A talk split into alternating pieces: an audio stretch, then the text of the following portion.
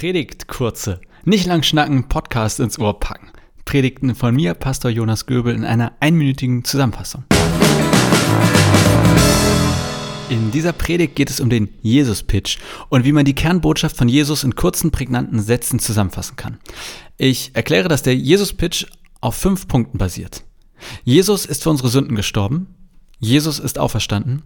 Jesus erfüllt Gottes Plan. Jesus wird bezeugt und erlebt und Jesus wirkt in uns und durch uns. Ich erläutere dann jeden dieser fünf Punkte etwas genauer und gehe besonders auf die Bedeutung von Jesus Tod am Kreuz und seine Auferstehung ein. Die hebe ich besonders hervor.